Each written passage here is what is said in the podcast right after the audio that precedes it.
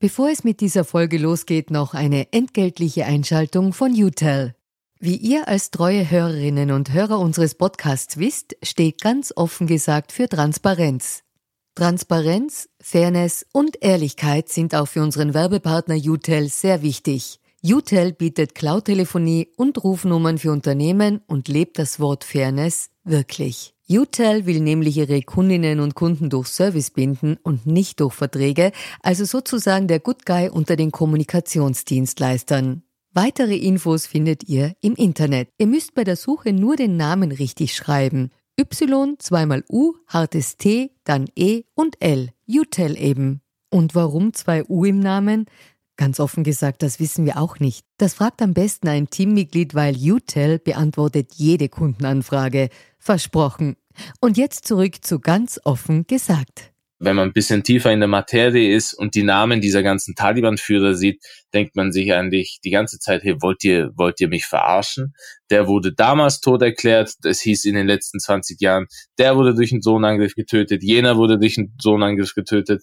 Und jetzt sind die alle auf einmal da und leben und wir sind Teil der Regierung. Also bitte, wie wär's, wenn ihr uns mal erklärt, wer eigentlich an deren Stelle getötet wurde?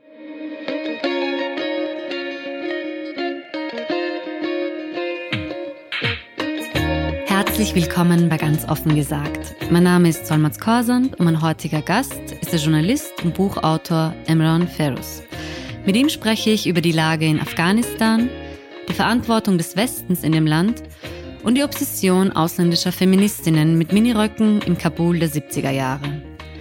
Aber bevor wir beginnen, gibt es eine entgeltliche Einschaltung von unserem Werbepartner. Geht es euch auch manchmal so, dass ihr nach einem langen und anstrengenden Arbeitstag noch gerne was Gutes essen wollt, aber keine Lust habt, ein Rezept rauszusuchen und einkaufen zu gehen? Bei mir ist das öfter der Fall und leider wird es dann oft nur ein meistens ungesunder Snack statt frisch gekochtem. Aber für dieses Problem gibt es jetzt eine Lösung. HelloFresh ist die wöchentliche Lösung für eine ausgewogene Ernährung und das funktioniert so.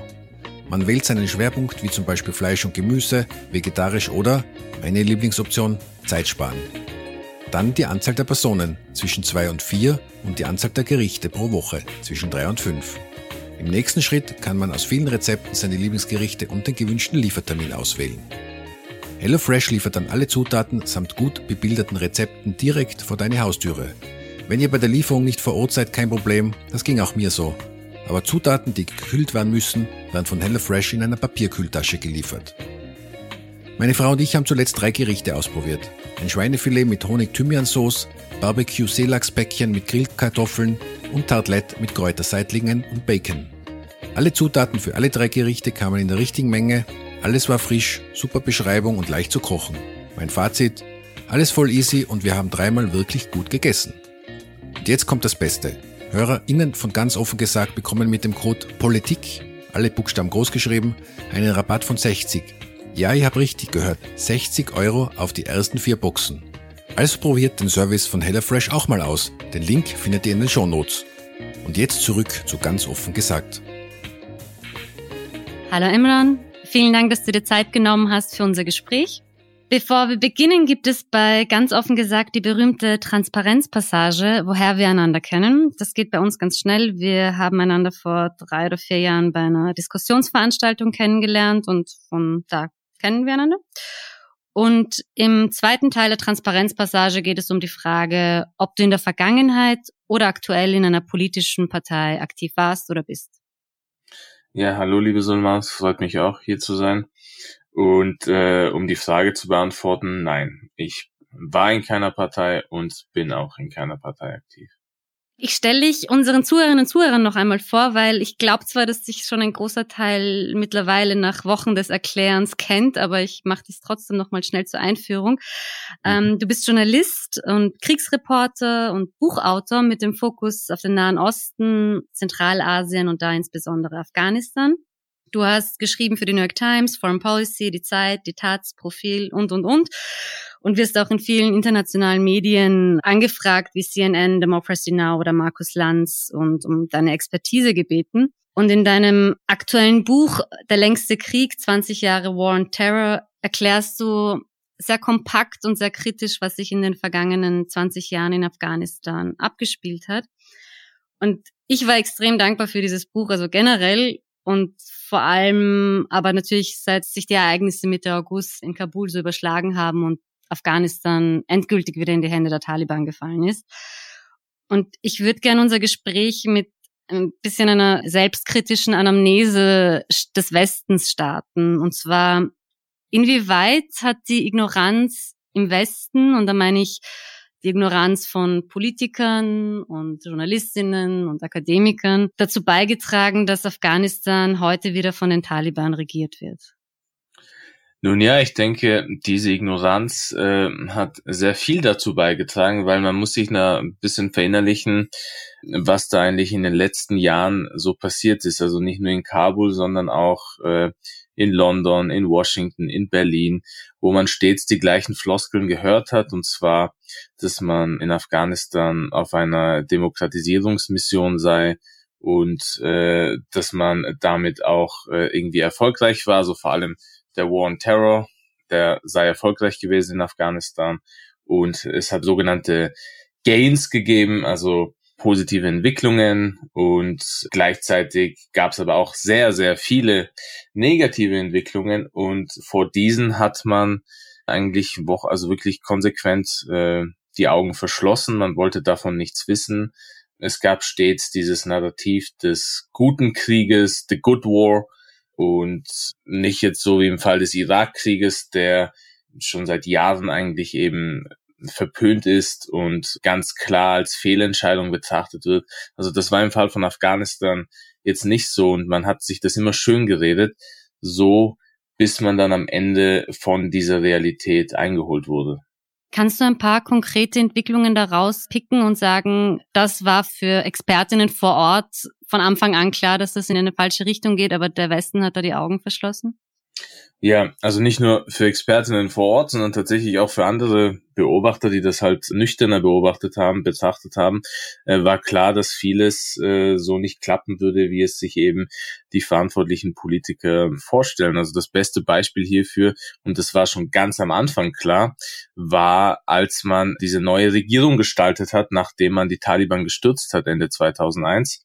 Mhm. Da gab es dann die Karzai-Regierung, die sich der Westen oder halt vor allem die Amerikaner irgendwie so zusammengebastelt hat und was für eine Form das annehmen würde oder was für Akteure dort eine dominante Rolle einnehmen würden. Das wurde eben auch damals klar, weil man sich in erster Linie mit Drogenbaronen, Warlords und allerlei anderen fragwürdigen Personen verbündet hat und die dann alle um Hamid Karzai, mit dem man sich eben auch verbündet hatte, äh, aufgestellt hat. Und äh, diese Akteure, äh, also es lag nie in deren Interesse, dass, äh, dass man einen funktionierenden afghanischen Staat aufbaut und dass man da wirklich auch einen friedlichen Zustand anstrebt, sondern da ging es in erster Linie um die persönliche Bereicherung und die fand auch statt und zwar wirklich in Massen und mhm. auch um die Aufrechterhaltung des Krieges, äh, weil es eben die Taliban, die damals gestürzten Taliban, das war eben dann der nächste Fehler. Man hat sich mit allen möglichen Menschenrechtsverbrechern verbündet und die eben unterstützt, aber die gestürzten und damals geschwächten Taliban, mit denen wollte man nicht verhandeln.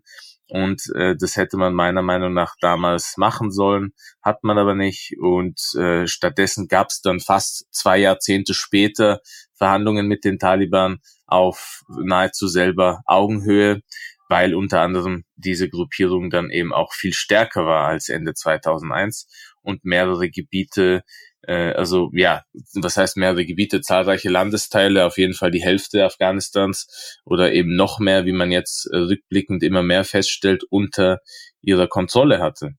Mhm. Das mit November 2001, das bringen sehr viele Experten. Ich frage sie dann immer, gab es ihrer Ansicht nach bestimmte Ausfahrten in den vergangenen 20 Jahren, wo Afghanistan in eine stabilere, sichere, friedlichere Richtung hätte gehen können. Und als eine Ausfahrt wird eben dieser Zeitpunkt genannt, den du gerade gesagt hast, also im November, wo man die Taliban mehr oder weniger auch integrieren hätte müssen in diesen Friedensprozess, wo sie eben finanziell ausgeblutet waren, demoralisiert und da eben, man hätte ihnen viele Zugeständnisse abbringen können. Siehst du das ähnlich?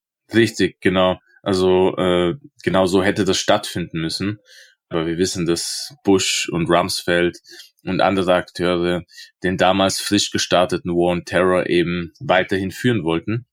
Und eben das ging dann auch auf diese innerafghanischen Akteure über, mit denen man sich verbündet hatte, weil das waren eben wirklich in erster Linie, also die Karzai-Regierung war eine Warlord-Regierung, die hauptsächlich aus sehr brutalen Männern bestand, deren Business auch dieser Krieg war. Mhm. Und da sind dann Dinge passiert wie, keine Ahnung, Warlord X äh, hat dann einfach mal mit diesen NATO-Hilfsgeldern und so weiter äh, eine Sicherheits-, eine sogenannte Sicherheitsfirma gegründet und dann über diese weitere Verträge mit den Truppen, mit den stationierten NATO-Truppen und so weiter unterzeichnet. Und man hat da, also da sind Sachen passiert, zum Beispiel äh, hat man dann irgendwie Anschläge nachgeahmt und hat gesagt, hey, schaut, hier ist es immer noch unsicher, das sind irgendwie die Taliban, die euch angreifen, ihr müsst mit uns zusammenarbeiten.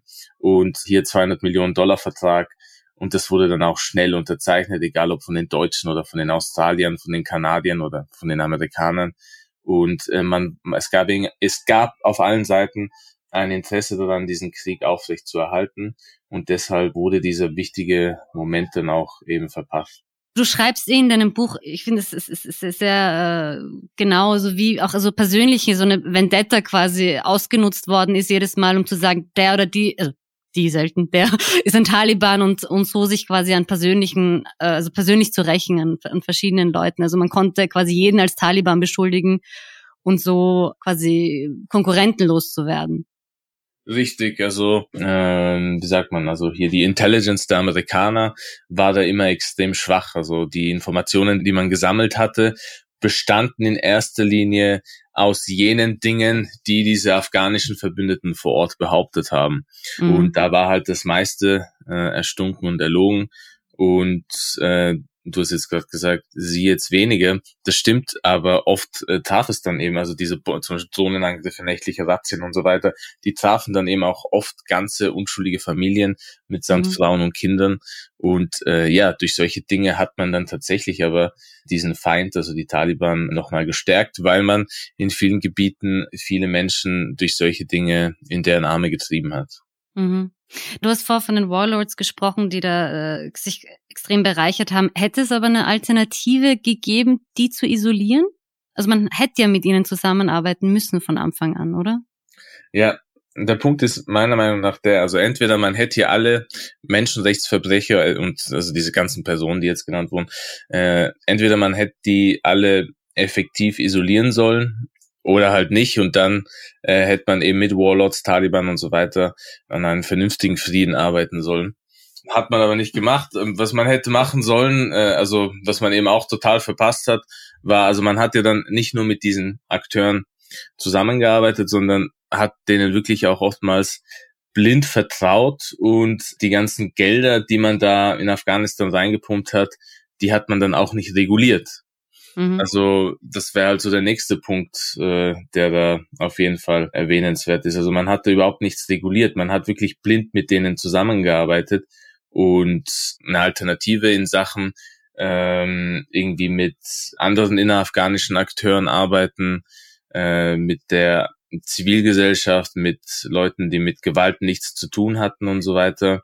Äh, natürlich wäre das wichtig gewesen und das wäre auch, äh, aber auch meiner Meinung nach ja, so eine Art Wunschvorstellung ein bisschen, weil in einem Land, in dem so lange Krieg herrscht, also damals eben auch schon 20 Jahre Krieg in Afghanistan, da war es natürlich auch irgendwie schwer, generell leider Leute zu finden, die nichts mit Gewalt zu tun hatten mhm. und die mhm. nichts mit irgendwelchen Milizen zu tun hatten. Es gab jetzt nicht nur zum Beispiel die also jetzt Akteure, die äh, den Mujahideen, also irgendwelchen islamistischen Milizen nahestanden, äh, die da plötzlich wieder da waren, sondern auch aus den 80er Jahren viele, die Teil der kommunistischen Diktatur in Afghanistan waren und äh, für die kommunistisch-afghanischen Geheimdienste tätig waren. Also die haben da auch viele Menschenrechtsverbrechen begangen und so. Und die waren dann auch wieder da, äh, Ende 2001 und wurden dann auch wieder da rein integriert in diesen Staatsapparat. Und ich denke, es war tatsächlich irgendwie problematisch, oder halt nicht einfach Akteure zu finden, die nichts mit Gewalt zu tun hatten. Mhm. Äh, tatsächlich einer der wenigen Akteure hier, äh, der keine einzige Kugel abgefeuert hatte und dann zum Präsidenten ernannt wurde, war Hamid Karzai selber. Mhm. Was äh, eine beachtliche Entwicklung war, trotz seiner extrem fragwürdigen Persönlichkeit. Aber ja, also es war Kannst du den Zuhörern ein bisschen erklären, warum Karzai fragwürdig ist in diesem Konflikt? Ja, so Hamid Karzai war äh, ich würde mal sagen, bis, äh, bis 2001 irgendwie ein Niemand. Er hat äh, in, in den afghanischen, in den innerafghanischen Konflikten, also während des Kalten Krieges und so weiter und äh, davor nach dem Putsch der afghanischen Kommunisten Ende der 70er. Er hat da jetzt wirklich keine federführende Rolle bei irgendetwas gehabt. Er war halt immer Teil irgendeiner politischen Fraktion, äh, in dem Fall Teil der Mujahideen, äh, aber er war eben mehr ein, ja, ein, ein, ein Bürokrat oder nicht mal ein Bürokrat, sondern halt äh, jemand, der halt äh, vom Schreibtisch aus seine Arbeit macht oder halt äh, gut reden kann. Ähm, mhm. Also er konnte gut reden, er kann immer noch gut reden und hat sich da immer äh, dadurch gut durchkämpfen können. Also er, er konnte damals schon gutes Englisch, weil er in Indien studiert hat und so. Und er war jemand, der mit internationalen Akteuren irgendwie gut verhandeln konnte. Wie schätzt du seine Rolle jetzt ein? Also seine Rolle jetzt ist, äh, würde ich mal sagen, naja, ein bisschen so irgendwie unter Hausarrest. Mhm. Ähm, er ist tatsächlich in Kabul geblieben und seine ganze Familie ist wohl auch noch dort. Aber viele hatten irgendwie gedacht, dass er vielleicht in dieser neuen Taliban-Regierung eine Rolle einnehmen wird. Ich denke allerdings, dass die Taliban äh, das nicht machen werden, weil, und da kommen wir zur vorherigen Frage, wieso er eben so fragwürdig ist. Karzai wurde eben damals, er hat, äh, ich sag mal, seine, seine Moves hat er damals äh, Ende 2001 sehr gut durchgesetzt, ausgespielt, äh, ist wie so ein Fuchs vorgegangen, so dass auf einmal äh, wirklich die westlichen, also vor allem die CIA, die mit Karzai zusammengearbeitet hat, also als die äh, als die Türme in Washington angegriffen wurden, äh, die Zwillingstürme, also am 11. September, äh, da war Karzai einer jener Akteure, der das beobachtet hat und sich gedacht hat, jetzt ist unsere Zeit wieder gekommen. Er hat damals im Exil in Pakistan gelebt und er meinte, die Amerikaner würden jetzt Afghanistan angreifen und er müsse das für sich ausnutzen. Und er stammt eben aus einem pashtunischen Stamm aus dem Süden des Landes und seine Familie hatte in diesen Stammesstrukturen äh, auch immer Einfluss und äh, sein Vater war auch ein äh, wichtiger Stammesältester und äh, nach dem Tod seines Vaters ging diese Rolle auf ihn über. Und er hat das dann alles ge geschickt ausgenutzt mit amerikanischer Unterstützung. Also wirklich, er ist mit der CIA rein nach Afghanistan und hat dann äh, das so hinbekommen, dass, dass es am Ende hieß, okay, der Mann sollte unser Präsident werden hier. Mhm. Das ist unser Mann. Und dann hat er aber mit diesen ganzen Warlords in erster Linie die Korruption wirklich eskalieren lassen also wirklich, äh, ja, man kann sich das kaum vorstellen, wie das vorgegangen ist. Äh, also es gibt immer noch dieses bekannte Zitat von ihm, äh, wie er zu den Afghanen im Fernsehen gesagt hat, also zu seinen Leuten quasi, ja, bedient euch, bedient euch, aber bitte investiert das Geld in Afghanistan. Also mhm, quasi mhm. klaut die Hilfsgelder und äh, macht damit, was ihr wollt und äh, hat also sein eigener Clan hat sich dadurch dann auch äh, massiv bereichern können. Seine Brüder haben eine wichtige Rolle gespielt. Die haben lange in den USA gelebt, sind dann zurückgekehrt und jeder von denen ist ein Multimillionär. Es gab einen Halbbruder von ihm, der getötet wurde. Der war einer der bekanntesten Drogenhändler im Süden des Landes und hatte auch enge Verbindungen zur CIA. Und das hat ihn alles natürlich in einem sehr, sehr fragwürdigen Licht erscheinen lassen. Das wird eine fantastische Netflix-Serie im Prinzip. Aber wenn Menschen immer von Korruption in Afghanistan sprechen, ähm, ich tue mir da immer ein bisschen schwer, weil da irgendwie internationale Maßstäbe an ein Land angelegt werden, das sich eben über 40 Jahre im Krieg befunden hat und sich dort im Prinzip so ein, also wieder Meron hat das in ihrer, glaube ich, Doktorarbeit so, diese Neo-Patrimonial State beschrieben, wo sie sagt, dass Korruption das Netzwerk geschaffen hat, das auch irgendwie also effizient war und auch eine gewisse Sicherheit geschaffen hat, weil man da eben auf gewisse Allianzen zurückgreifen musste, weil es diesen Staat in dieser Form nicht gab. Mhm.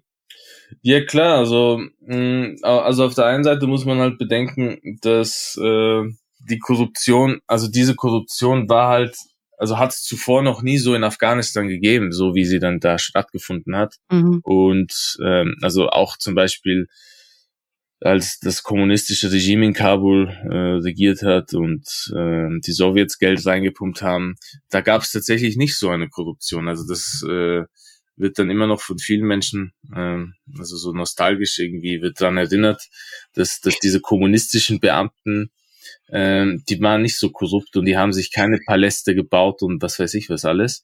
Mhm. Man muss halt sagen, zum Teil stimmt das echt. Also diese Korruption wurde halt aber auch so in Gang gesetzt, weil äh, also ich finde es auch falsch, wenn man jetzt nur die Afghanen dafür verantwortlich macht. Sogar wenn man, äh, also sogar wenn, also es, es steht außer Frage, dass diese genannten Akteure, also die Karzai-Leute und so weiter, äh, dass man die massiv kritisieren muss für das, was sie gemacht haben. Aber man muss bedenken, dass, wie gesagt, die CIA ist damals rein mit Karzai und mit anderen Akteuren und hat diese Männer wirklich mit Koffern voller Geld gekauft. Mhm. Also halt, ja, Koffer voller Geld, Millionenbeträge, die denen da hingeschmissen wurden. Und das hat halt äh, diesen Korruptionskreislauf so in Gang gebracht. Und ja, und natürlich, man war auf, also es, es musste irgendwelche Allianzen geben und so. Das stimmt, aber es gab halt dann wirklich überhaupt keine Regulierung von dem Ganzen. Und es war dann auch vorhersehbar, dass diese Fehler, die in diesen ersten Jahren begangen wurden, dass man die auch in Zukunft nur sehr schwer beheben kann. Und das war immer so ein Vorwand der Rani-Regierung, also der Regierung von Präsident Ashraf Rani, die auch extrem korrupt war. Aber da gab es dann auch immer Unterstützer von Rani, die meinten, na ja, wieso wird der jetzt so viel kritisiert? Der muss quasi das ausbaden, was in den 13, 14 Jahren zuvor hier alles falsch gemacht wurde. Mhm. Und ähm, ja, es stimmt natürlich, dass man den jetzt nicht irgendwie äh, äh, so ein super Projekt in die Hände übergeben hat, was er dann halt einfach weiterführen konnte. So also in der afghanischen Diaspora so eine extreme Hassfigur. Ich glaube, ich habe vor kurzem ein Bild auf Twitter von seiner Frau gesehen, die ja. in irgendeinem Shoppingcenter einkaufen ist und die Leute fragen sich, mit welchem Geld sie denn da einkaufen geht jetzt. Ja, ja. Also, also in der afghanischen Diaspora sind viele, viele Afghanen, also viele von diesen Politikern äh, sind da extrem verhasst. Rani natürlich jetzt vor allem, weil er Feigling quasi. ja, er ist halt geflüchtet äh, da Mitte August, als die Taliban vor Kabul noch standen und was soll man da sagen? Also klar, ich meine, er hat natürlich auch viel dazu beigetragen, dass er jetzt so verhasst wird und er hat in den Jahren zuvor äh, ich glaube 2016 oder 2017 war das, hat er in einem Interview mit BBC gemeint, er hätte keine Sympathie für afghanische Geflüchtete, äh, weil die dann eben, also diese Menschen verlassen Afghanistan und brechen äh, den Gesellschaftsvertrag. Mhm. Und äh, ja, und damals, also ja, seine eigenen Kinder leben halt, äh, haben so einen fancy Lifestyle, leben in den USA. Er selber halt auch so in seiner Blase immer in Kabul und äh, seine ganzen Berater, das waren alles Doppelstaatsbürger, also äh, also Amerikaner oder aus Schweden oder aus Deutschland, so Leute, die da irgendwie rekrutiert wurden und auch mit viel Vitamin B reingeschleust wurden und sich alle massiv bereichert haben, weil sie die Korruption, also die Warlord-Korruption wurde dann durch diese Technokraten-Korruption des Rani-Regimes ersetzt äh, in vielen Teilen. Und ja, und dann auf einmal sind die halt alle weg und sind jetzt irgendwo. Also viele von denen hängen wahrscheinlich noch in Dubai ab. Mhm. Ich komme kurz auf die Gewalt in Afghanistan zu sprechen. Du schreibst nämlich sehr oft auch, also in deinen Texten, ähm, eben, dass die Gewalt in Afghanistan immer afghanisiert wird. Kannst du mhm. erklären, was du damit meinst? Ja, was ich damit meine, ist, äh, dass, äh, also das hat man auch in den letzten Tagen und Wochen gesehen, dass viele Beobachter oder einige Beobachter zumindest äh, so tun, als ob äh, das halt äh, ausschließlich ein innerafghanischer Konflikt sei und man selber hat überhaupt nicht dazu beigetragen, dass die Gewalt äh, eskaliert ist oder man selbst hat gar keine Gewalt dort angewendet. Und das ist halt extrem problematisch, weil ähm, klar, es gibt die Taliban, es gibt den IS, es gibt äh, die Afghan oder es gab die afghanische Armee, es gab afghanische Milizen, äh, die aufgebaut wurden, äh, um für die afghanische Regierung zu kämpfen und so. Äh, natürlich haben die alle dementsprechend viel, also waren alle für dementsprechend viel Gewalt verantwortlich. Aber die NATO, die Amerikaner waren dort mit über 100.000 Truppen, äh, mit äh, verschiedenstem Kriegsgerät, hochtechnologischer Ausrüstung und man ist da sehr ruchlos vorgegangen. Also von Drohnenangriffen bis zum Abwurf der Mutter aller Bomben. Dafür, also das wurde alles nicht von Afghanen ausgeführt, sondern von westlichen Militärs, äh, von den Amerikanern. Und Aber wie erklärst du dir, dass die meisten die Gewalt der Taliban als barbarischer empfinden als einen Drohnenangriff? Also wenn sie von ja. Amputationen hören, dann bekommen sie alle Gänsehaut, aber wenn ja. sie von einer Drohne hören, die jetzt 10, 15 Leute, eine gesamte Familie auslöscht, mm, wird das als Kollateralschaden gesehen. Ja, also ich denke, vieles damit hat mit einem gewissen Narrativ zu tun, vieles damit hat auch mit einer gewissen Sprache zu tun, was macht denn ein Drohnenangriff, wenn eine Familie auslöscht? Er zerfetzt halt ähm, mehrere Menschen, so dass dann Gliedmaßen verstreut da rumliegen oder Knochen komplett verbrannt werden. Also so sieht das dann aus. Und äh, gleichzeitig die Amputationsstrafen der Taliban, natürlich sind die auch brutal. Aber irgendwie, es gibt halt, ich denke mal, in der westlichen Gesellschaft so bestimmte Vorstellungen, und äh, bestimmte Narrative, die sich da durchgesetzt haben. Ein Narrativ bezüglich der Drohnenangriffe ist, dass es sich hierbei um präzise Angriffe handelt, die irgendwie äh, nur Terroristen töten und dann hat man irgendwelche Szenen aus Hollywood-Filmen vor Augen, wo man ganz coole Drohnenpiloten sieht, die dann schwitzend in ihren Kammern sitzen und ganz genau abwägen, wen sie über ihrer angeblichen HD-Kamera da sehen und dann sehen sie irgendwie, nee, das ist ein Mädchen, irgendein harmloses Kind, die muss man jetzt beschützen. Und dann, weiß nicht, 50 Meter weiter sieht man dann halt irgendwelche bärtigen Männer mit Kalaschnikows. Und das sind die eigentlichen Ziele. Und dann äh, drückt man ab und trifft nur die und keine Zivilisten. Also solche Bilder haben sich hier durchgesetzt. Und gleichzeitig gibt es immer noch die Szenen des Taliban-Regimes der 90er Jahre, die eben von vielen Medien bis heute noch verbreitet werden, äh, wo man eben dann so brutale Bestrafungen sieht. Und gleichzeitig gibt es aber keine genauen Aufnahmen äh, von irgendwelchen Drohnenpiloten, wie sie gerade irgendwelche Zivilisten töten. Mhm. Und äh, es gibt auch, also es gab auch in den letzten Jahren in den Medien nicht wirklich viel zu diesem Thema oder ich sag mal, es gab schon viel zu dem Thema, aber es wurde jetzt nicht zu Primetime gesendet, so dass äh, viele Menschen dann eben nicht sehen konnten, dass das halt äh, überhaupt nicht präzise Waffen sind, was da für Strukturen überhaupt dahinter stecken, also hinter dem gesamten Zonenprogramm, wie viele Zivilisten schon dadurch getötet wurden. Und deshalb checken gerade auch viele gar nicht, äh, was da in Kabul abgeht in Sachen Taliban-Regierung, wenn man einfach, wenn man ein bisschen tiefer in der Materie ist und die Namen dieser ganzen Taliban-Führer sieht, denkt man sich eigentlich die ganze Zeit, hey, wollt ihr, wollt ihr mich verarschen? Der wurde damals tot erklärt, das hieß in den letzten 20 Jahren, der wurde durch einen Sohnangriff getötet, jener wurde durch einen Sohnangriff getötet. Und jetzt sind die alle auf einmal da und leben und wir sind Teil der Regierung. Also bitte, wie wär's, wenn ihr uns mal erklärt, wer eigentlich an deren Stelle getötet wurde?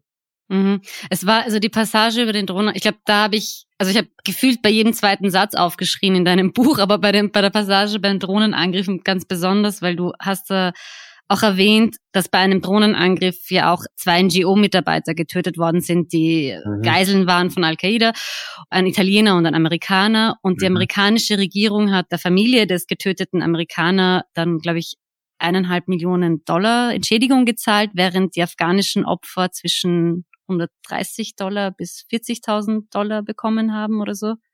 Ja, oder nichts, genau. Oder nichts. Also die, die 1,5 Millionen, äh, das war bei der italienischen Geisel der Fall. Die amerikanische Familie wurde aber sicher auch dementsprechend so entschädigt.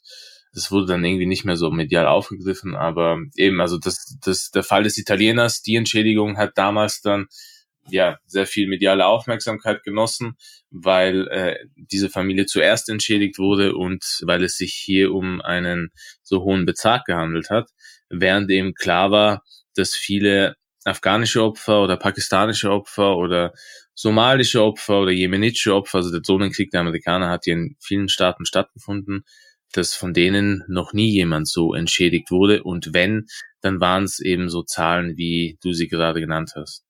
Gut, aber was macht das mit dir? Also ganz ehrlich, du merkst halt, wie viel Wert menschliches ja. Leben hat. Also genau, ja, also im Laufe solcher Recherchen merkt man halt einfach, dass in dem Fall vor allem eben afghanische Menschen leben, äh, ja, nicht viel Wert haben. Also Ich bin da mit einem Anwalt befreundet, den ich auch ein bisschen im Buch erwähnt habe, Karim Popal, das ist ein Deutsch-Afghane, der die Opfer des Kundus-Bombardements äh, von 2009 vertritt. Mhm. Und der hat das mal gut gesagt. Äh, ich habe mit dem in, in Dari gesprochen und dann hat er gesagt, ich habe zu dem gesagt, Afghanen sind nicht so billig. Und äh, genau so ist es eigentlich. Äh, Afghanen sollten eigentlich nicht so billig sein, aber sind sie es eben. Und natürlich mhm. macht das wütend und traurig. Aber als Reporter versucht man halt da eben so nüchtern wie möglich halt irgendwie darüber zu berichten.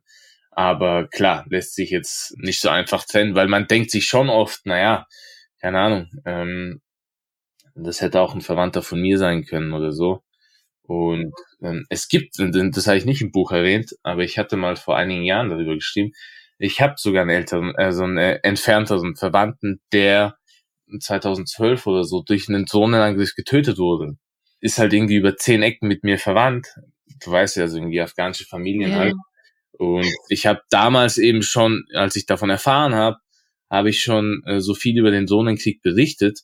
Und dann habe ich irgendwie so, das war in so einem Gespräch, auf einmal meinte meine Tante oder so, ja, der wurde doch auch von so einer Sohne getötet. Und ich so, was? Dann sie so, ja, ja, der, der, der Sohn von dem und dem. Und ich dachte mir so, das gibt's ja nicht. Also, ja, toll. Also so einfach ganz nebenbei genau. erwähnt, oder wie? Ja, ja, also nicht, Als dass ich sie nicht emotional getroffen hätte. Das war, ja, lag halt schon einige Jahre zurück und sie kannte diese Person auch nicht. Sie kannte halt nur die Mutter von dem und so. Und die meint, also ja, es ist halt so alltäglich irgendwie in Afghanistan leider, dass in vielen Familien irgendwer durch den Krieg getötet wurde, so dass das dann auch nicht irgendwie zu so einer großen Sache gemacht wurde. Also ja, der wurde halt leider getötet, wurde zum Märtyrer, wie man halt dann sagt. Und äh, ja. Nein, was mich an dem so erstaunt ist, das gewinnt dann so eine seltsame Natürlichkeit, also nämlich auch im Westen, genau. weil sie ja, glauben, ja, das ist problematisch, ja. Weil die genau. Leute dann denken, aha, okay, gut, naja, da stirbt ja. halt mehr ganz schnell. Und wenn bei uns irgendwer eine Krebsdiagnose hat, ist das das große Drama und bekommt eine Reportage und Magazingeschichten und wird groß aufgeblasen, was vollkommen zu Recht. Also ich will das jetzt gar nicht kleinreden. Nein, nein, eben. Aber, aber, aber es ist irgendwie schon, also die Gewichtung finde ich dann immer erschütternd. Total, also das und auch dann wie die, wie viele Menschen, also auch irgendwie dann äh, auch in der Diaspora merke ich das dann manchmal, wie viele Afghanen irgendwie dann denken, ja, und also die, die Afghanen dort, die können das halt handeln, so. Mhm. Die packen das halt mental, sind die halt irgendwie resilienter. Genau, resilienter, genau. Und das hat, das führt auch zu so einer Normalisierung oder hat dazu geführt, dass man halt denkt, so, ja, die können das und das ist halt irgendwie normal alles bei denen. Weil das ist ja dann so, das ist ja so ein Kriegervolk, weißt, das irgendwie, ja. da ist halt die ganze Zeit Krieg und so. Und eben, das ist, also ich sehe das auch sehr problematisch. Und gibt es aber für dich so ganz bestimmte Mythen, die immer im, also sowohl in der Diaspora, aber auch im mhm. Westen oder auch vielleicht sogar in Afghanistan selbst, immer wieder so perpetuiert werden und das Problem eigentlich größer machen. Weißt du, was ich meine? Also wenn man, ja. also zum Beispiel die Afghanen, das ist so ein Kriegervolk ja. und diese tribalistischen, ja, diese Stammesstrukturen, das ist ja klar, dass da nie Demokratie entstehen kann. Also diese ganzen Mythen, die immer wieder kommen. Ja, ja, also ich denke, der problematischste Mythos diesbezüglich ist halt so äh, Graveyard of Empires. Und äh, das hört man natürlich vor allem, also man hört das oft im Westen, aber man hört das auch unter vielen Afghanen. Und äh, oft denke ich, da wird gar nicht so reflektiert, äh, egal wer das sagt, da wird mhm. gar nicht so reflektiert, was, was das eigentlich bedeutet.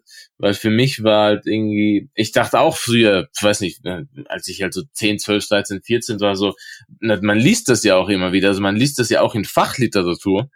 Bis heute, oder es gibt Bücher, die so, so heißen und so. Und man denkt halt so, boah, so krass, wir sind ja irgendwie dann voll das krasse Volk irgendwie und wir machen da irgendwie fertig und so. Aber eigentlich, äh, ja, ich habe dann vor einem Jahr, glaube ich, so einen Artikel geschrieben für Foreign Policy. Da habe ich den Titel, also ich habe bisschen mit diesem äh, Begriff gespielt und habe daraus dann Empire of Graveyards gemacht. Mhm. Weil Afghanistan halt nicht nur durch den letzten Krieg oder durch diese 20 Jahre US-Krieg, äh, NATO-Krieg, sondern auch äh, durch alles, was zuvor stattgefunden hat, äh, in erster Linie ein Friedhof des afghanischen Volks war. Und das ist nichts, auf das man irgendwie stolz sein sollte oder dass man hier im Westen romantisieren sollte äh, für seine äh, eurozentristischen Analysen, sondern ähm, das, das ist halt etwas, ja, man sollte sich fragen, warum das eigentlich so ist, dass dort die ganze Zeit seit Jahrzehnten oder zum Teil Jahrhunderten dort Kriege ausgetragen werden und ja, warum dieses Land äh, in diesem Zustand ist und was man selber oder was die eigene Regierung, die eigenen Regierungen eigentlich so damit zu tun hatten. Mhm. Eben, dass man diesen Fokus shiftet, also dass mhm. man nicht sagt, eben, es ist, also weil es ist immer so eben dieser, wie du sagst, dieser eurozentristische Fokus, ja. dass man sagt, es ist der Friedhof der Supermächte. Nein, es ist der Friedhof der Afghanen. Ja. Wer stirbt denn dort? Also richtig, genau. Ich würde gern zu einer Frage kommen, die immer, wenn es um Afghanistan geht, extrem im Raum steht, ist die Frage der Frauenrechte. Ja. Du hast das im Buch auch sehr genau äh, beschrieben. Also du, du nennst es die Mehr der Frauenbefreiung. Mhm. Und ich habe mich dann auch immer gefragt, weil Afghanistan ja eigentlich schon für viele westliche Feministinnen schon in den 90ern so ein Cause célèbre war irgendwie. Also das fanden sie immer sehr faszinierend, was das mit diesen Burka-Frauen auf sich hatte. Mhm. Woran glaubst du liegt das? Mm, also allein diese Darstellung einer Burka tragenden Frau, denke ich, äh, hat schon viel zu einem gewissen Narrativ beigetragen, äh, so dass sich in in westlichen Gesellschaften irgendwie viele Menschen dachten, boah, das geht gar nicht. Diese Frauen, die muss man befreien. Und äh, es ist problematisch natürlich, wenn man solche Sachen sagt. Es ist umso problematischer, äh, wenn man sich dann irgendwas in den Kopf setzt, ohne das Land zu kennen, äh, ohne wirklich zu wissen, was in den letzten Jahren und Jahrzehnten passiert ist. Da gibt's ja noch was, zum Beispiel diese nostalgischen Bilder äh, des Kabuls der 60er, 70er oder 80er Jahre. Äh, irgendwie Frauen dann im Minirock. Also ich sehe immer noch so oft irgendwelche Menschen, die mir das dann zeigen und sagen, hey, schau mal, damals war ja alles gut. Und dann denke ich mir so, ah, das, das, damals waren sie noch zivilisiert, damals ja, waren sie so wie wir. genau, damals war alles gut. Genau, eben du hast es äh, richtig gesagt, damals waren sie wie wir. Also es gab etwas, mit dem sich die Menschen hier identifizieren konnten. Mhm. Und es gab etwas und es gibt etwas und es gibt vieles eigentlich, mit dem sich die Menschen hier halt nicht identifizieren können. Und äh, aus dem stricken sie dann halt irgendwelche Dinge. Und eines davon war dann die mehr dieser Frauenbefreiung, dass man dachte, dass man mit dem War on Terror dort reinmarschiert und auch noch die afghanische Frau befreien kann. Und äh, abgesehen davon, dass ich denke, äh, man, also das, das lag sowieso nicht im Interesse dieser Akteure, äh, hat man dann auch noch viele Dinge gemacht, über die ich eben geschrieben habe, äh, die das Ganze dann in einem umso problematischeren Licht erscheinen lassen. Mhm. Inwiefern? Ja, also zum Beispiel, also mir ist es auch in den letzten Wochen und Monaten, äh, nee, Monaten jetzt nicht, in den letzten Wochen, also wie du anfangs erwähnt hast, äh, seit Mitte August äh, war bisschen die Hölle los bei mir, äh, weil ich äh, so viele Interviews hatte und so. Und äh, da gab es zum Beispiel einen Beitrag, äh, einen Reisat-Beitrag, da wurde ich interviewt und ich habe davor dann noch gesehen, wie zwei Frauen gezeigt wurden, zwei afghanische Frauen, ähm, Künstlerinnen oder so. Und es hieß dann halt in dem Beitrag, ja, wir haben so quasi mehr oder weniger, wir haben die, äh, die, die Freiheiten dieser Frauen dort geschaffen, für sie gekämpft und jetzt sind die Taliban da und äh, das geht alles den Bach runter und ja, die, diese Personen flüchten jetzt auch oder irgendwie sowas. Mhm.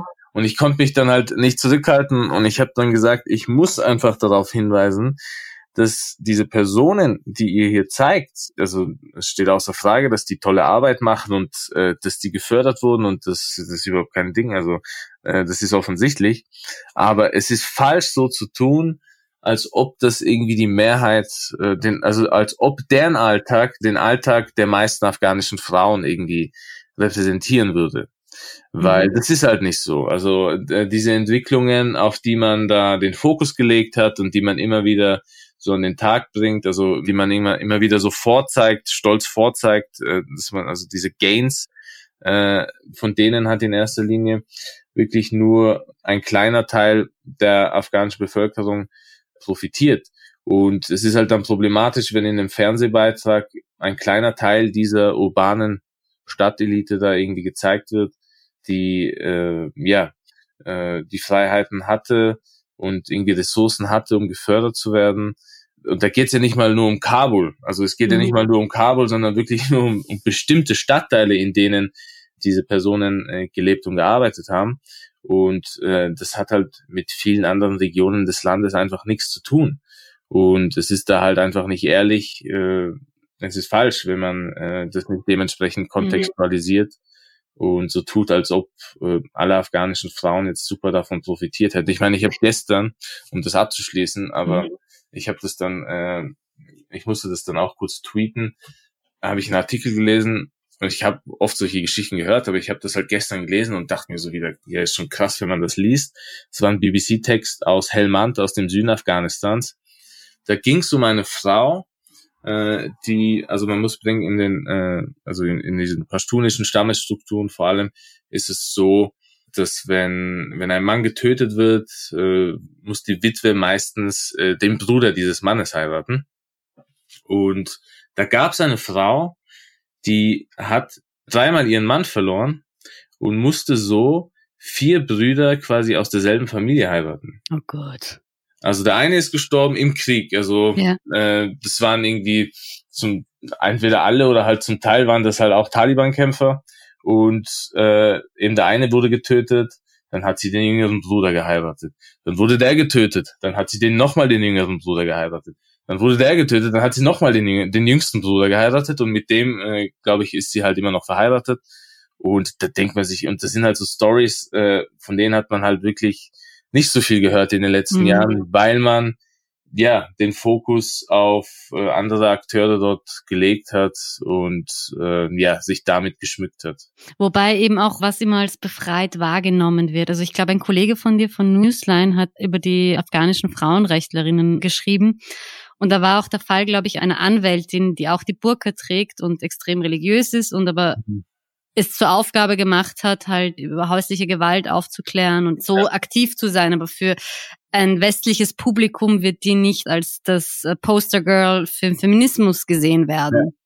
Ja. Richtig, genau. Also, äh, eben das oder ein anderer Kollege, der hat letztens für den New Yorker einen Artikel. Genau, also, The Other Afghan Women, ja. Ja, genau, Anand Gopal hat das geschrieben äh, The Other Afghan Woman und dann gab's äh, zum Teil einen Shitstorm gegen den, mhm. wieso der das schreibt. weißt du, irgendwie, mhm. äh, der hat halt über Menschen, über Frauen geschrieben in ländlichen Regionen des Landes, die zum Beispiel von Drohnenangriffen und so weiter heimgesucht wurden und die jetzt eben auch gesagt haben, wir sind dafür, dass die US-Truppen das Land verlassen. Wir haben von diesem Krieg nicht profitiert und so. Also das mhm. ist halt wirklich eine sehr lange Reportage, die er da aufgeschrieben hat. Also ich kann das wirklich nur jedem empfehlen. Aber eben, das sind halt, wie du gesagt hast, das sind so, hm, ja, keine Poster Girls. Und diese mhm. Poster Girls, ja, an, an denen hat man sich wirklich so aufgehängt. Wobei ich glaube, die Kritik war auch zum Teil, dass diese Stadt-Land-Dichotomie so extrem genau. dargestellt worden ist. So als ob du in der Stadt halt so quasi so eine liberale Elite hast, die irgendwie ja. aufgeklärt ist und am Land sind irgendwie alle primitiv und befürworten die Taliban. Und da ja. haben halt viele auch gemeint, naja, aber es haben viele aus der Stadt auch Kontakte zum Land und wie du eingangs ja. schon gesagt hast, Kabul ist nicht gleich Kabul. Also ich glaube, in einigen Interviews hast du auch immer wieder erwähnt, dass in einigen Bezirken Kabuls halt genau nichts funktioniert. Ja. Und dass es halt irgendwie so flach gezeichnet worden ist. Das war auch ja. einer der Kritikpunkte, glaube ich. Ja, ja, ja, ja, das stimmt. Ich ja. komme zu einem Text, den du mal für Foreign Policy geschrieben hast. Da hast du, ähm, ich habe jetzt den Titel nicht im Kopf, aber so quasi wo die Geschichte Afghanistans in eine andere Richtung hätte gehen können, also ja. ohne eine Art der westlichen Intervention. Ja wäre das möglich gewesen, dass Afghanistan ein, ein stabiler, friedlicher, demokratischer Ort geworden wäre? Ja, also in diesem Text ging es tatsächlich ja nicht nur jetzt um die westliche Intervention, sondern es ging auch äh, um die sowjetische Invasion des Landes mhm. und äh, um das Afghanistan zur Zeit des Kalten Krieges. Und da hat, das muss man halt ganz klar sagen, da haben, haben jetzt nicht nur irgendwie die Amerikaner oder der Westen äh, eine destruktive Rolle gespielt, sondern auch damals wirklich in erster Linie die Sowjetunion. Und äh, da sind viele Dinge schiefgelaufen. Äh, nicht nur äh, während des Einsatzes, also nicht nur während der sowjetischen Invasion in den 80ern, sondern auch zuvor, ähm, sogar vor dem kommunistischen Putsch, der 1978 stattgefunden hat und sehr blutig war. Und auch zuvor war es halt so, dass äh, das politische Spektrum Afghanistans irgendwie zu einem ideologischen Schauplatz wurde des Kalten Krieges. Und äh, das hat äh, die Situation in vielerlei Hinsicht eskalieren lassen. Mhm. Und ich denke, wenn das nicht so gekommen wäre, wenn es nicht zu diesem Putsch gekommen wäre, wenn der vorherige Präsident, der sehr autoritär regiert hat, der Cousin des Königs Mohammed Daoud Khan, äh, der hat auch viele Fehler gemacht. Äh, wenn, wenn diese Dinge da nicht passiert wären, wäre vielleicht sogar dieses Zeitalter der Demokratie, das goldene Jahrzehnt der Demokratie, wie das oft genannt wird, das Anfang der 60er vom König ausgerufen wurde. Das war dann, also rückblickend war das vielleicht doch nicht so ein schlechtes Projekt, was mhm. äh, in eine richtige, in eine positive Richtung hätte verlaufen können. Mhm. Bevor ich kurz zu Österreich komme, wollte ich nur quasi um Afghanistan ein bisschen jetzt innenpolitisch abzuschließen, obwohl es eine gemeine Frage ist. Was ist deine Prognose für die nächsten Wochen? Äh, meine Prognose für die nächsten Wochen und für die nächsten Monate. Stunde, Tage, ich weiß nicht. Äh, ja, ja, also ich denke tatsächlich, dass äh, diese Taliban-Regierung äh, international immer mehr Anerkennung gewinnen wird. Man hat das auch gestern oder vorgestern wieder sehen können, als ähm, der ehemalige Afghanistan-Gesandte vor der UN, ich glaube, der wollte reden und das wurde ihm dann verwehrt. Und damit ist wohl für viele Beobachter international, also für, für viele Akteure, ist so dieses Kapitel der Rani-Regierung, jener Regierung, die eben durch den Westen an die Macht gebracht wurde, dieses Kapitel scheint irgendwie wirklich jetzt geschlossen zu sein. Und äh, man will sich jetzt mit diesen neuen Machthabern äh, wohl mehr auseinandersetzen. Deshalb denke ich, dass es dazu mehr Legitimation kommen wird. Gleichzeitig sehen wir immer mehr Reporter, auch westliche Reporter, die dorthin reisen und die dieses Regime, dieses neue Regime jetzt äh, in vielerlei Hinsicht verharmlosen werden, mhm. äh, um ihren sensationalistischen Journalismus irgendwie nachzugehen. Und äh, es gab auch, das war auch gestern oder vorgestern, habe ich das irgendwo gesehen, äh, Berichte eben, wie aus, aus einem Taliban-Gebiet berichtet wurde. Und äh, man ist halt dort mit, mit den Taliban unter, also Embedded Journalism mit den Taliban, so. Mhm. Und äh, dass das zu problematischen Resultaten führen wird, ist, glaube ich, äh, offensichtlich. Aber ja, und äh, gleichzeitig aber geben sie permanent Kommuniqués aus, wo sie permanent neue Restriktionen beschließen. Also richtig, also der Umgang ist auch anders mit äh, mit den Afghanen oder mit afghanischen Medienmachern und Journalisten und äh, mit Ausländern. Das mhm. war auch davor so. Also egal, ob man aus dem Taliban-Gebiet berichtet hat oder äh, aus der Regierung oder aus dem Präsidentenpalast. Ich habe das immer mitbekommen, immer wirklich am eigenen Leib gespürt, der Umgang war ein anderer mit Ausländern, mit Westlern vor allem und mhm. äh, mit Locals. Und das wird sich alles weiterhin zuspitzen. Und ähm, ja, aber die große Frage, die jetzt viele beschäftigen, ist, ob äh, also die Wirtschaftsfrage vor allem, weil mhm. äh, die Gelder des afghanischen Staates wurden immer noch nicht für die Taliban freigegeben. Und das führt aber dazu, dass viele Menschen jetzt vielleicht verhungern werden und einen äh, noch schwierigeren Winter vor sich haben. Mhm. Und das könnte zu einer humanitären Katastrophe führen. Mhm. Ich komme ein bisschen zu äh, nach Österreich, weil Bitte, du auch sehr viele abgeschobene Afghanen begleitet ja. hast und auch weißt, wie es denen dann vor Ort geht. Ich glaube, mit einigen noch befreundet bist ja. ähm, und die jetzt auch gerade in, in Afghanistan sind. Ähm, Kannst du mir ein bisschen etwas über die erzählen, wie es denen gerade geht? Oder dieser einen Person, wie es da geht? Ja, also ich habe hier zwei Freunde. Einmal Jan Seb aus Innsbruck, also ich bin ja aus Innsbruck mhm. und äh, der wurde im Juni abgeschoben, also im vergangenen Juni. Und äh, also wirklich mit Gewalt auch abgeschoben, äh, rechtlich in vielerlei Hinsicht fragwürdig was da passiert ist. Äh, auch sein Anwalt und so, also jeder war schockiert. Äh, und der ist immer noch dort. der ist in Afghanistan, also in der Nähe von Kabul lebt er mhm. und äh, ja, versucht jetzt irgendwie Geld zusammenzukratzen, natürlich auch durch Unterstützung aus dem Ausland, um äh, nochmal flüchten zu können.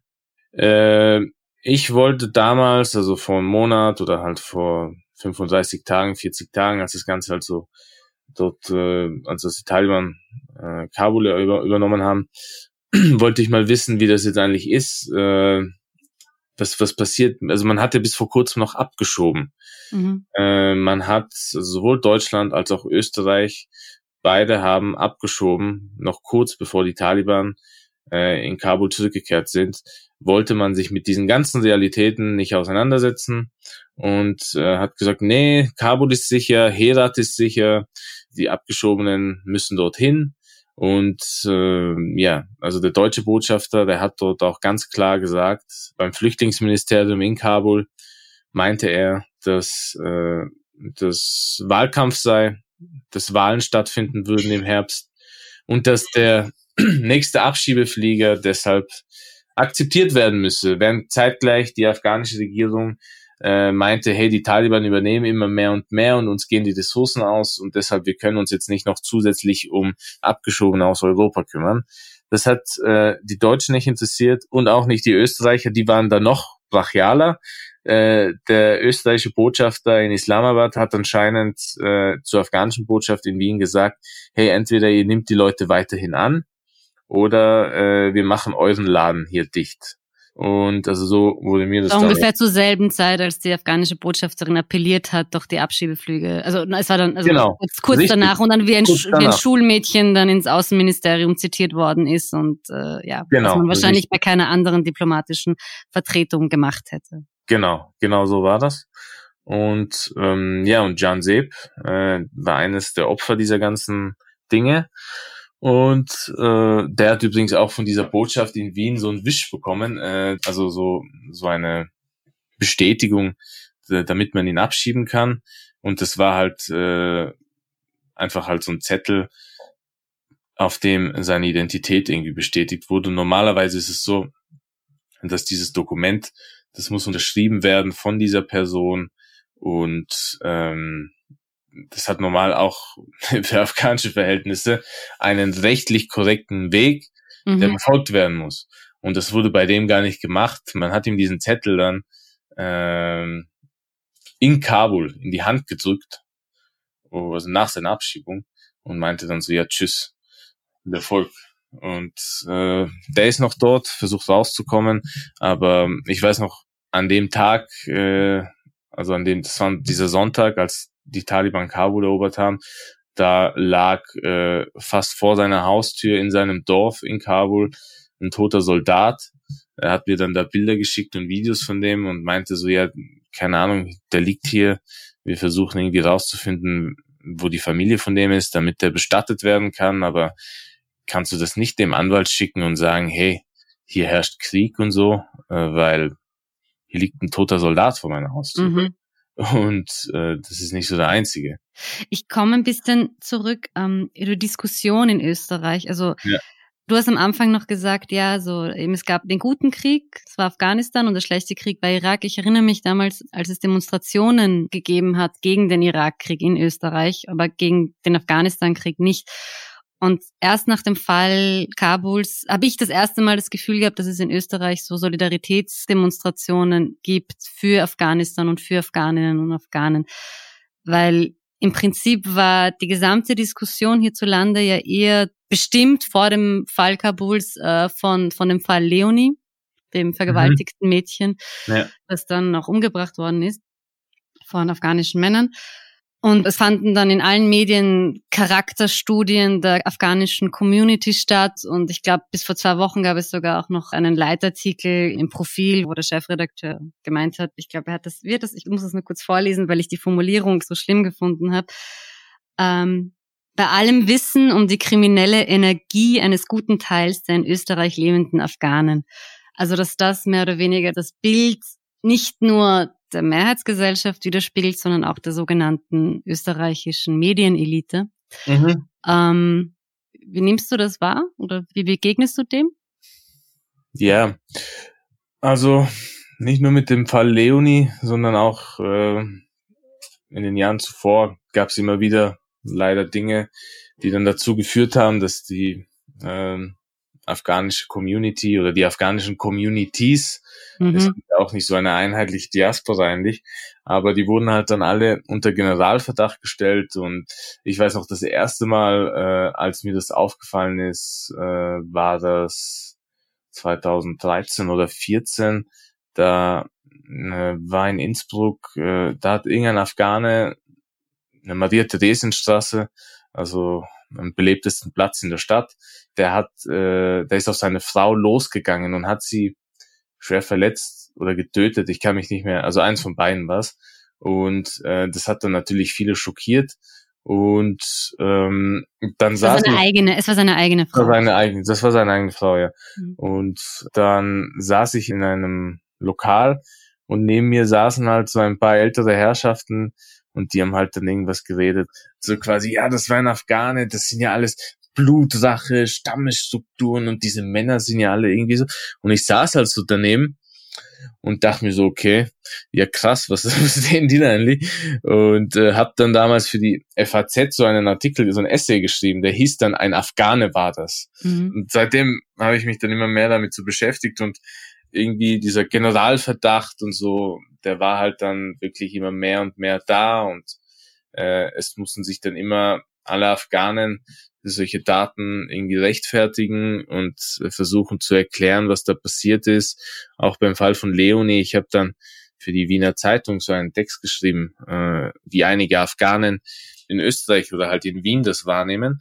Und äh, also da hört man, also ja, na, ich, ich, ich, ich glaube, ich muss nicht sagen, dass alle Menschen schockiert waren. Ich habe mit einigen geredet, die meinten, äh, sie wollten alle zur Familie von der Leonie gehen und dort ihr Beileid ausdrücken und ihre Teil Anteilnahme zeigen und so.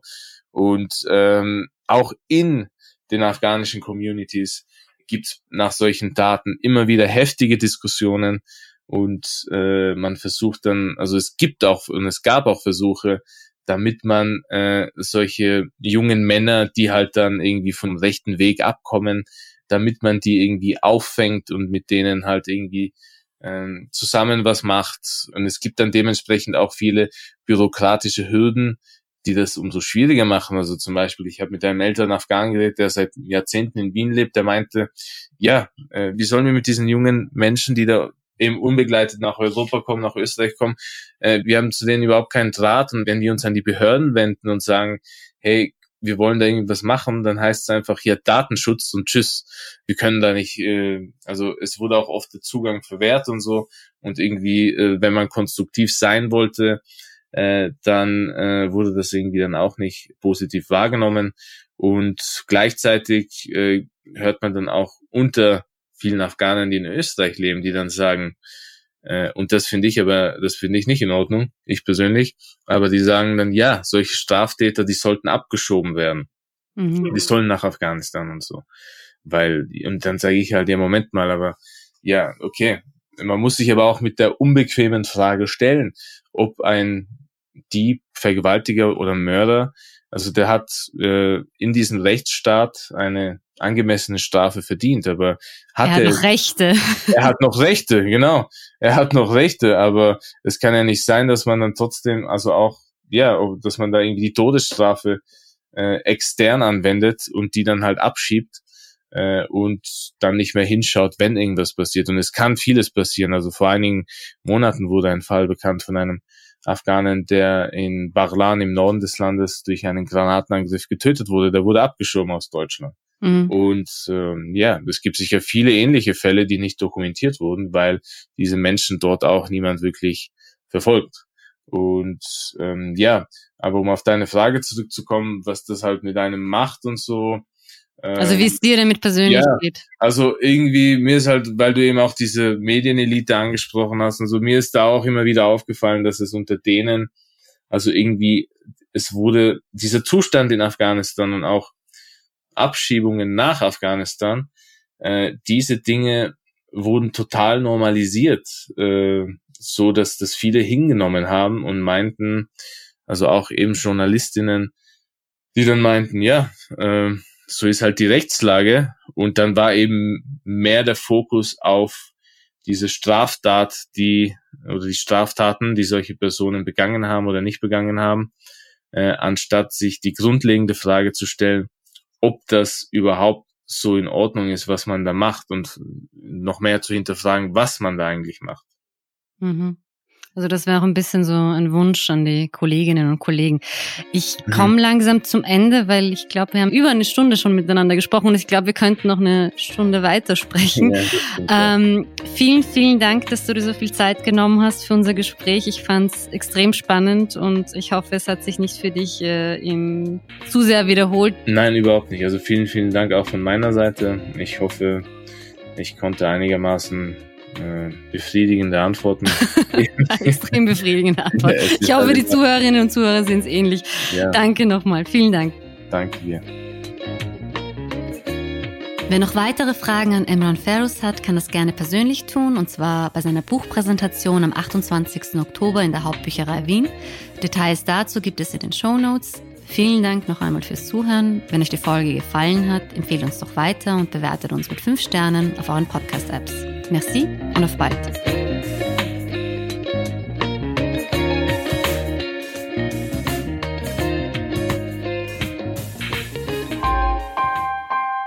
Missing Link